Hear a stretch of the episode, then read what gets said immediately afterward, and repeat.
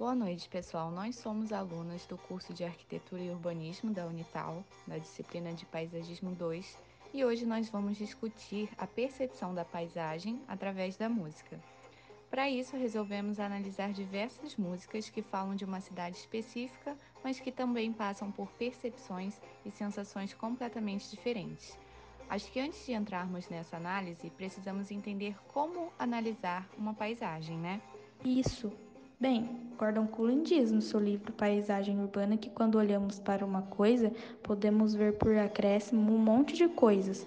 Tendo isso em mente, ele diz que há três pontos fundamentais nessa análise: a ótica, o local e o conteúdo. Ué, mas quando que o Edward falou isso? Eu não tô lembrada dessa parte de Crepúsculo. Não, sua louco. O Gordon, né?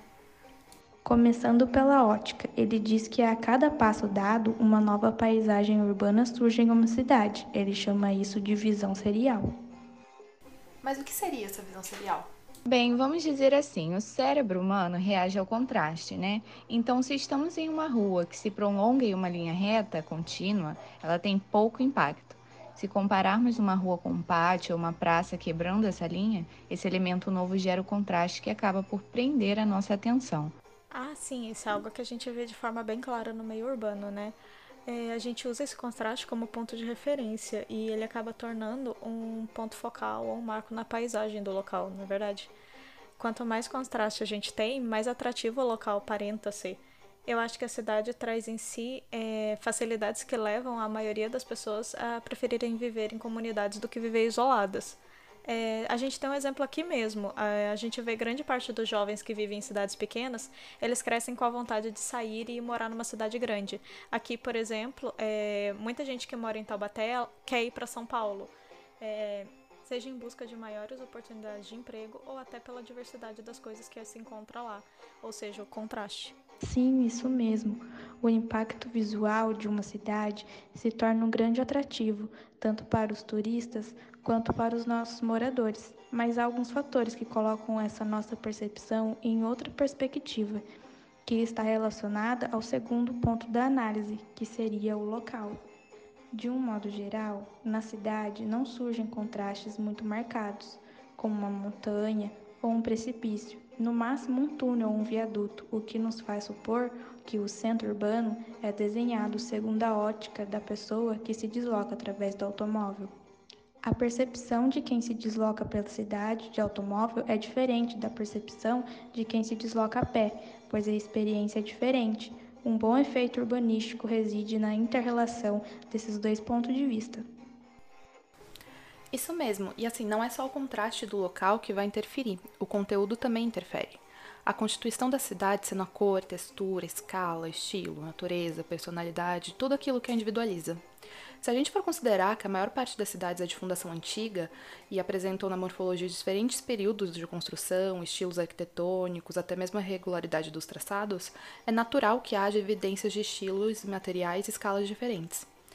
Todos esses fatores eles geram uma percepção do, do ambiente diferente de uma pessoa para outra. E é a partir desses conceitos que a gente consegue analisar até mesmo diferentes músicas sobre o mesmo lugar, mas que passam sensações completamente diferentes. A gente vai usar como exemplo a cidade de São Paulo. Um clássico sobre a cidade de São Paulo é Sampa do Caetano Veloso. Eu acho que a gente podia escutar um pedacinho.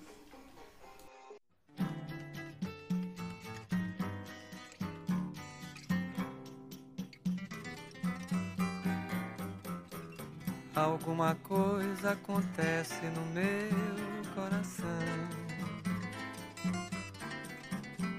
Que só quando cruza Ipiranga e a Avenida São João.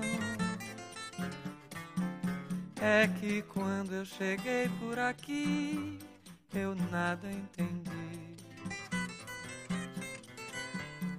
Da dura poesia concreta de tuas esquinas Nessa música, a gente consegue observar a visão poética que o compositor tem da cidade.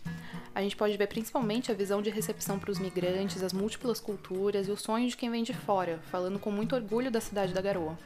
Em contrapartida, a gente tem outras canções, como por exemplo Não Existe Amor em SP do Criolo, onde ele cita a mesma cidade, só que de uma perspectiva que a torna uma metrópole meio vazia de sentimento, meio superficial onde as mesmas coisas que encantaram Caetano Veloso na música anterior se tornam negativas, como se fossem uma armadilha para ganância e vaidade.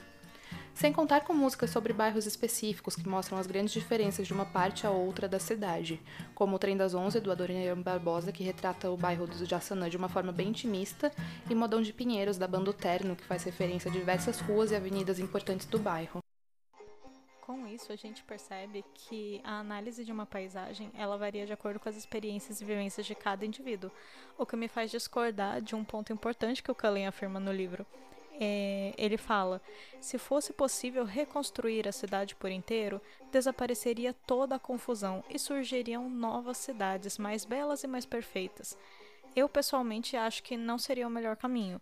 Por quê? Porque demolindo tudo, como ele sugere, vai contra o primeiro ponto que ele aborda. Porque daí não teria o contraste suficiente na cidade. E demolindo 100% das antigas edificações, eu imagino que a cidade ia perder a sua história, ela ia perder a essência. Também discordo desse ponto, afinal, o que nos faz perceber as paisagens e as cidades são as diferenças, as particularidades que tornam elas únicas. A história do lugar é tão importante quanto a organização urbanística e acho que se deva tirar partido de toda essa essência própria do local na hora de se pensar no planejamento.